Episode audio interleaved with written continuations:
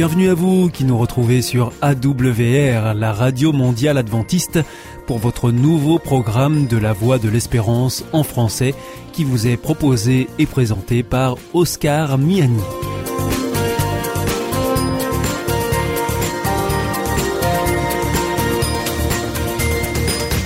C'est donc parti pour les 30 prochaines minutes ensemble. Merci de votre fidélité à la voix de l'espérance. Vous êtes toujours plus nombreux à nous écouter sur les ondes aussi par Internet ou encore grâce à votre téléphone. Euh, d'ailleurs, je vous rappelle tout de suite les numéros qui ne sont absolument pas surtaxés. Alors si vous voulez nous écouter avec votre téléphone depuis la France, eh bien vous composez le 01 80 14 44 77. Si vous êtes en dehors de France, vous ajoutez le 00 33, puis vous faites le 1 80 14 44 77.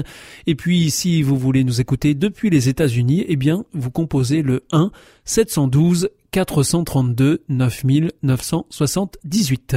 Aujourd'hui, nous vous proposons dans notre programme votre rendez-vous santé avec le docteur Jean Lincey. Ensuite, nous retrouverons la chronique Un air de famille.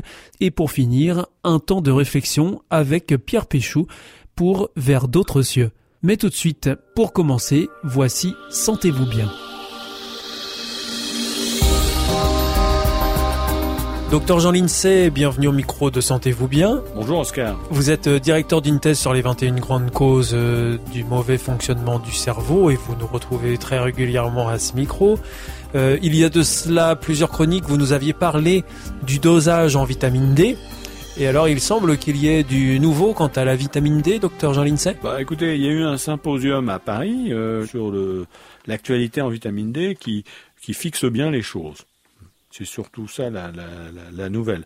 Alors pour ce qui est des causes des troubles du comportement et des apprentissages, bah, vous savez que euh, une bonne, un bon taux de vitamine D euh, pendant euh, la grossesse est indispensable pour être sûr que le cerveau du, du petit à naître se développe bien. Et si ça n'a pas été le cas Il faut que la femme ait un taux de vitamine D satisfaisant pendant la grossesse. Voilà, c'est tout, c'est le seul, seul message euh, qu'il faut qu'il faut retenir. Quels sont euh, les bénéfices d'un bon dosage en vitamine D euh, sur notre corps, sur notre santé?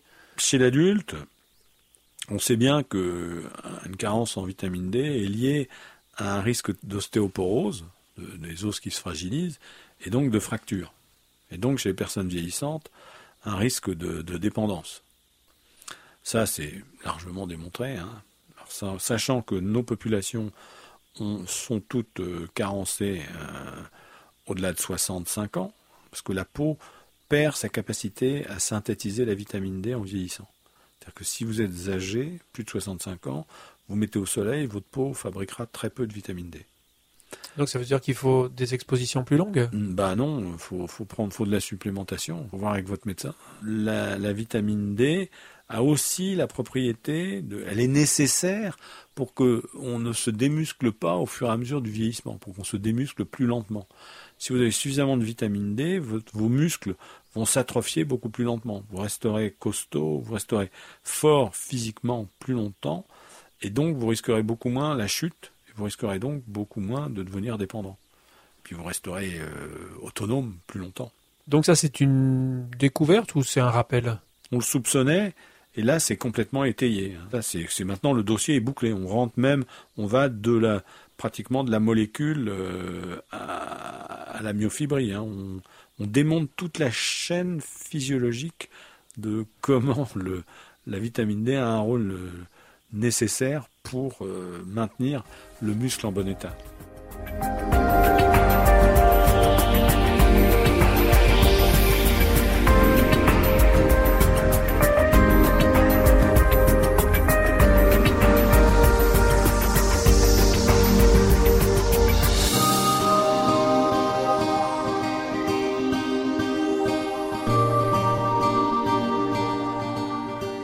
Donc euh, la vitamine D devient un sujet très important ah oui, dans notre santé quotidienne. Ah bah, oui, alors énorme, d'autant que on a montré, alors ça paraît incroyable, j'ai demandé au, docteur Anne Weiler d'Angers, de, de, me qui, qui faisait l'exposé sur le sujet, de me le confirmer. Il me l'a confirmé en aparté, ça me paraissait incroyable.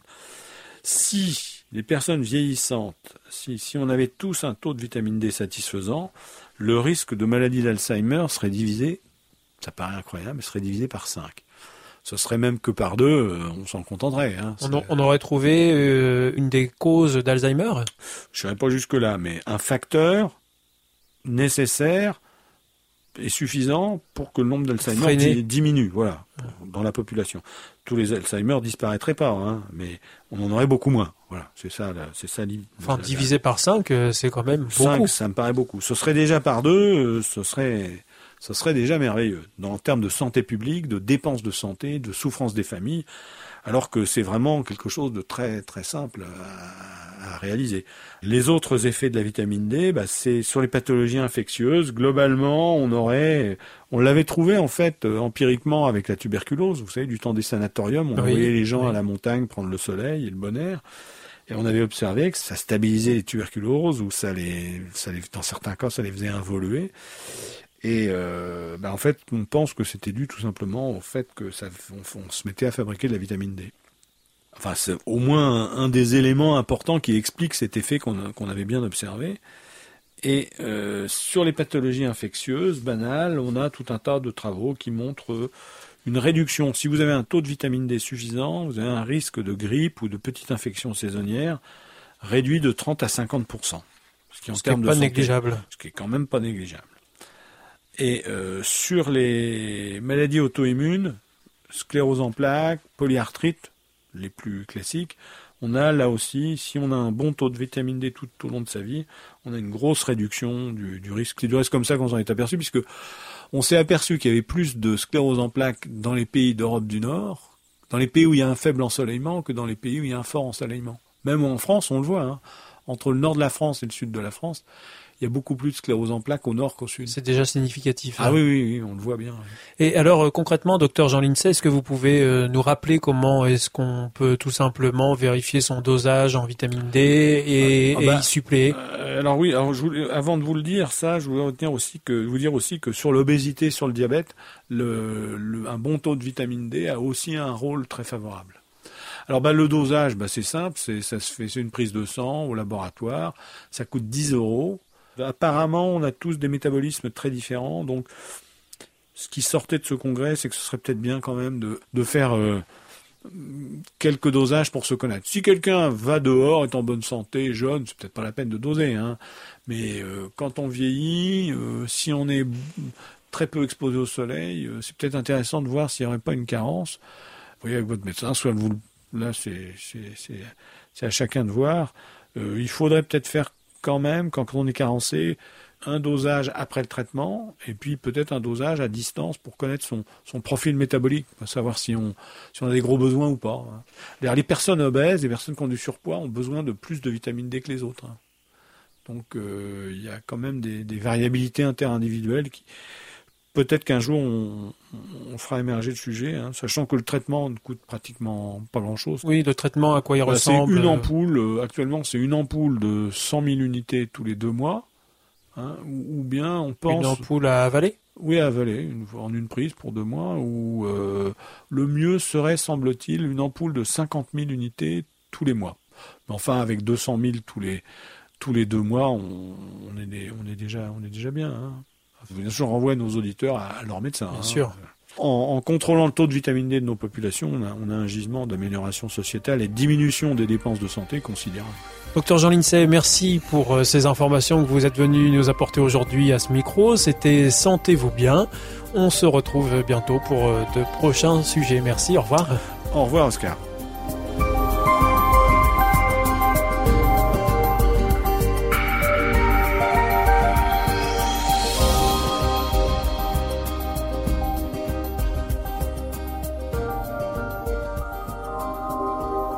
Vous aussi, votre santé vous intéresse? Alors si vous souhaitez en savoir plus, demandez-nous l'ouvrage Santé et bien-être des éditions Vie et Santé. Nous aurons le grand plaisir de vous en adresser un exemplaire gratuitement sur simple demande de votre part à france.awr.org.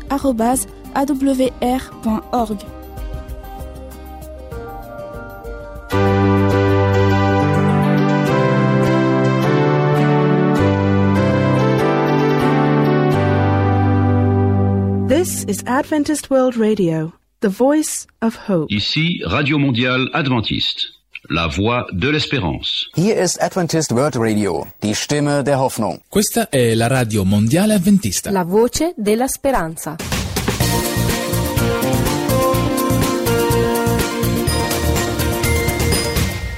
Vous êtes toujours à l'écoute de la Radio Mondiale Adventiste et c'est votre émission La Voix de l'Espérance qui vous est présentée par Oscar Miani et toute l'équipe pour vous accompagner jour après jour.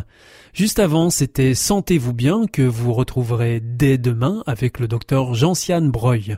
Si vous souhaitez avoir notre grille des programmes, ou bien si vous voulez vous adresser à nos invités, eh bien il vous suffit de nous adresser un mail à france@awr ou alors par courrier à IEBC, La Voix de l'Espérance, boîte postale 100 77 193 Damary-Lélis, CEDEX. C'est maintenant l'heure de poursuivre avec votre chronique Un air de famille et nous terminerons avec Pierre Péchou pour sa chronique Vers d'autres cieux. Daniel Jachet, bonjour. Vous êtes auteur d'un ouvrage Le paradoxe de la précocité intellectuelle. Donc vous avez été enseignant, censeur de lycée, principal de collège. Et donc c'est ce parcours qui vous a amené à faire un constat sur les enfants précoces, qu'on peut appeler précoces. Alors je sais qu'il y a d'autres termes qui existent. Et euh, lorsque je vous ai contacté pour participer à une série de chroniques sur ce sujet-là, vous avez dit oui tout de suite. Pourquoi?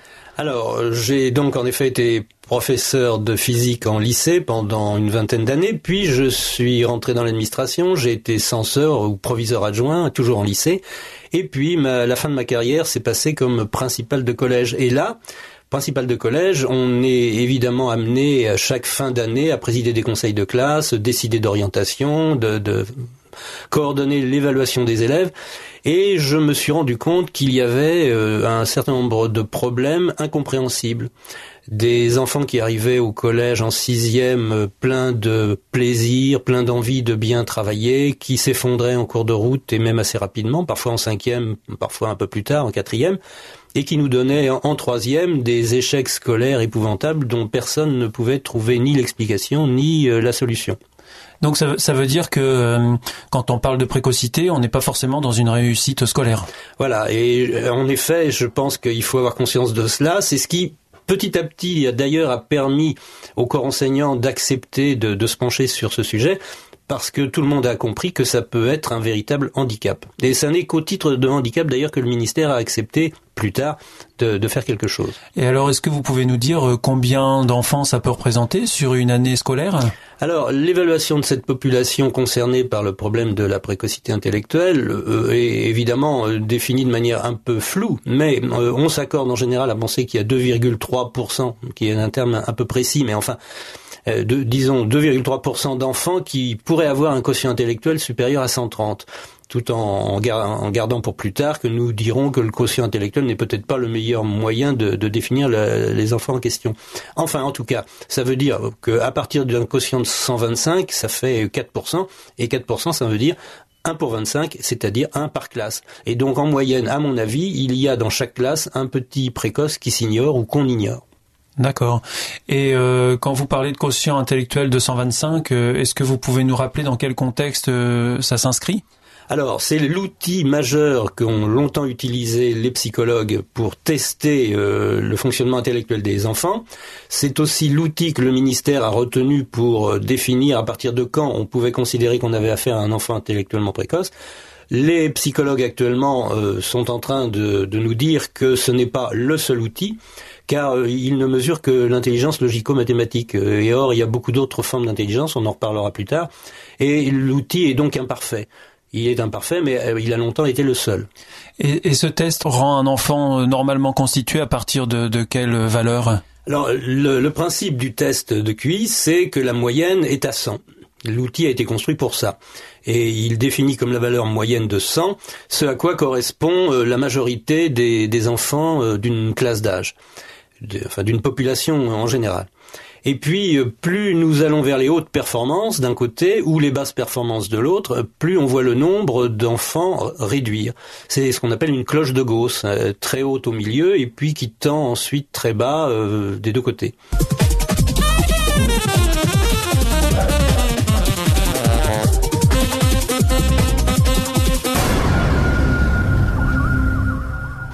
Aujourd'hui, vous continuez à être très actif sur ce sujet-là puisque vous participez à des conférences, des séminaires, des colloques.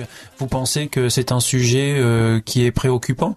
Alors, c'est un sujet qui est au moins aussi préoccupant que beaucoup d'autres. C'est un sujet parmi d'autres. Moi, je, ne mésestime pas l'intérêt de tous les champs d'action du ministère et de tous les champs de recherche.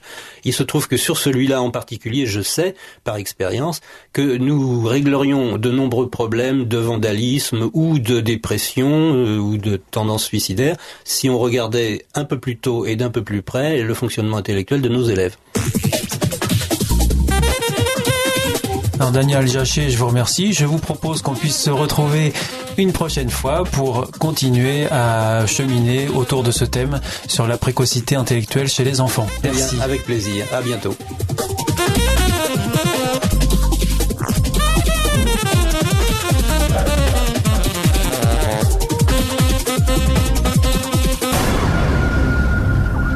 Hier ist Adventist World Radio, die Stimme der Hoffnung. Questa è la radio mondiale Adventista. La voce della speranza.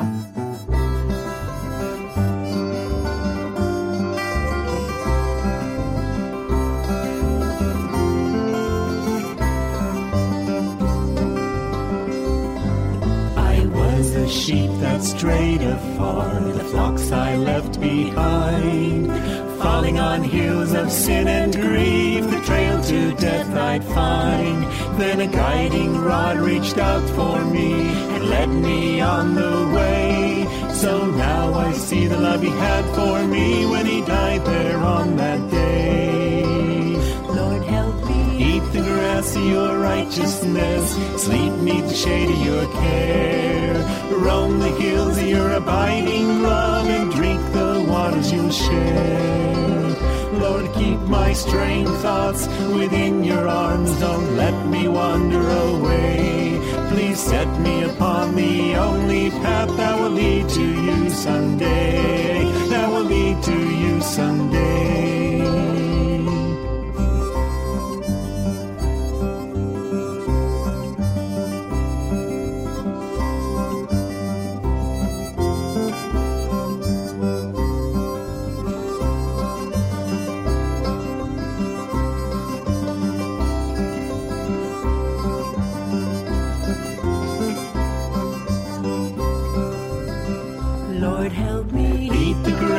Your righteousness. Sleep neath the shade of your care.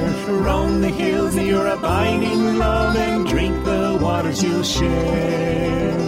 Lord, keep my straying thoughts within your arms. Don't let me wander away. Please set me upon the only path that will lead to you someday. That will lead to you someday.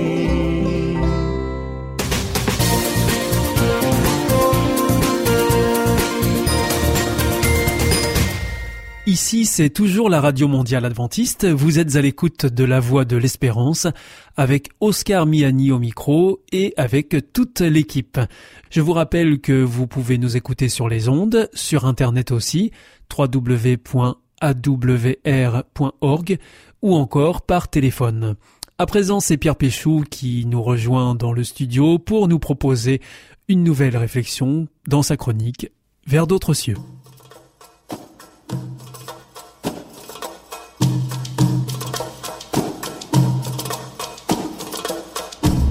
Pierre Péchou, bienvenue, bonjour. Bonjour Oscar, chers auditeurs, bonjour. Merci de nous rejoindre fidèlement à ce micro pour euh, partager avec nous euh, un moment de réflexion. Aujourd'hui, vous nous invitez à ouvrir euh, la Bible et de nous arrêter sur un passage qui se trouve dans l'évangile de Marc au chapitre 5 et plus précisément au verset 21 à 43. Alors c'est l'histoire d'un homme qui s'appelle Jairus, c'est le chef de la synagogue et sa fille est malade et elle est même sur le point de mourir. Et alors là, il a une démarche et il vient voir euh, Jésus-Christ pour qu'il intervienne euh, dans cette situation. Alors euh, Pierre Péchou, pourquoi est-ce que Jairus fait le choix de venir voir Jésus-Christ? Je vais commencer par une confession, Oscar. J'ai une affection particulière pour ce personnage et j'aimerais inviter les auditeurs à aller à la rencontre de ce personnage et à voir son parcours avec Jésus comme un parcours exemplaire de foi. J'aimerais vous proposer euh, six étapes dans ce que va vivre Jairus et euh, nous proposer à chacun de vivre aussi euh, avec Jésus ces six étapes. Alors je vais commencer en vous lisant le début de l'histoire.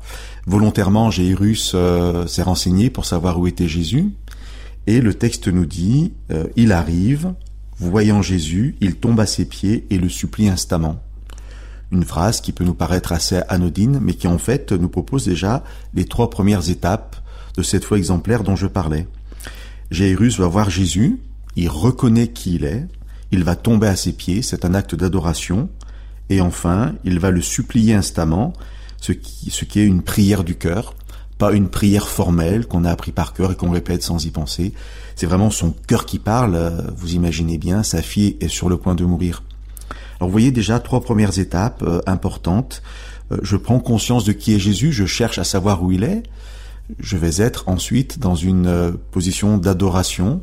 Dans le texte, il tombe à ses pieds et ensuite je veux ouvrir mon cœur. J'ai une vraie prière, une vraie, un vrai dialogue avec Jésus en lui disant voilà ce qui est important pour moi.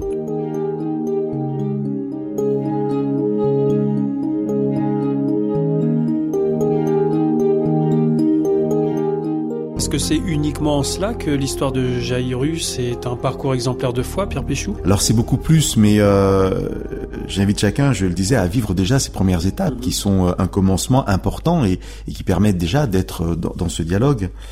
Mais l'histoire va beaucoup plus loin. Lorsque Jairus présente sa situation dramatique à Jésus, on assiste à une situation assez incroyable qui, je pense, est unique dans les évangiles. Normalement, lorsque nous avons un récit d'une rencontre, Jésus va toujours accueillir par une parole la personne qui vient. Euh, ça nous semble évident. Mais dans cette histoire, Jésus ne parle pas.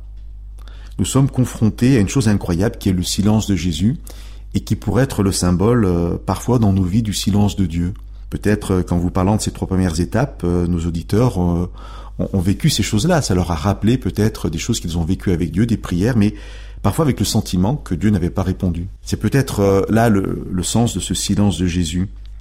Ça serait dans ces cas-là la quatrième étape de ce parcours exemplaire de foi, accepter le silence de Dieu. Euh, bien heureusement, il est temporaire ce silence. Alors dans, l'histoire euh, entre Jairus et Jésus, euh, une femme va arriver euh, et va accaparer l'attention de Jésus. Elle aussi est dans de grandes difficultés. Elle aussi a besoin euh, de la présence de Jésus. Et Jésus va prendre du temps pour cette femme. Mais alors pour Jairus, c'est c'est difficile. Jairus disparaît de l'histoire. on n'en entend plus parler en quelque sorte. Et nous sommes vraiment dans ce silence de Dieu et un silence sous forme d'absence parce que Jésus ne s'occupe plus de Jairus. Donc c'est vraiment très fort. Et c'est une étape de foi qui peut être difficile à vivre, mais euh, qui peut être aussi importante, parce que cela nous, invite à, à, ne pas nous arrêter à ce silence et, à croire que Jésus ou que Dieu nous a abandonnés.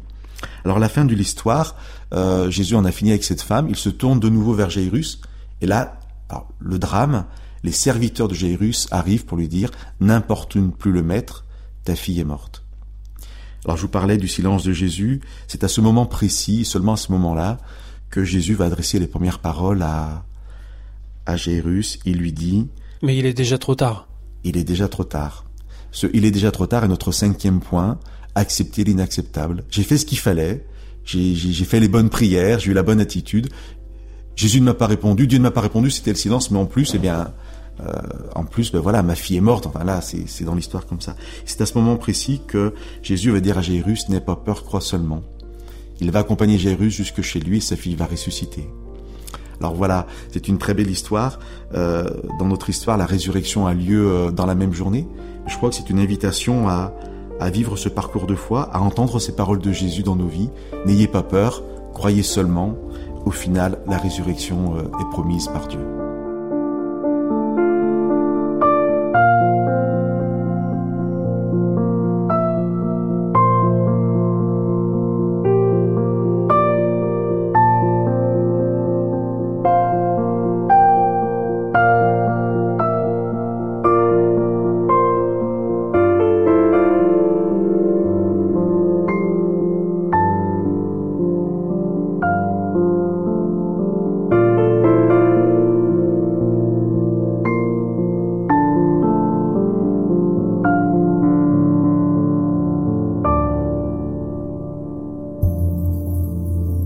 L'amour. Est-ce un nouveau film Non, c'est le nouveau cours de l'IEBC. IEBC Oui, l'Institut de l'étude de la Bible par correspondance. Tu vas sur le site www.iebc.org et tu découvres tous les cours gratuits. Tu as raison. Au nom de l'amour, ça vaut la peine. Ce cours m'a vraiment interpellé. www.iebc.org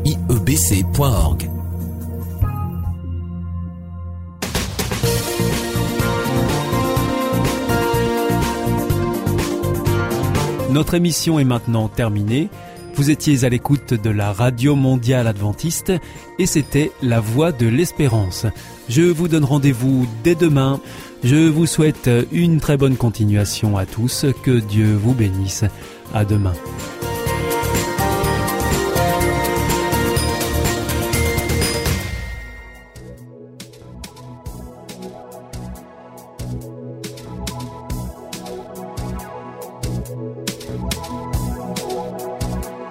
Thank you.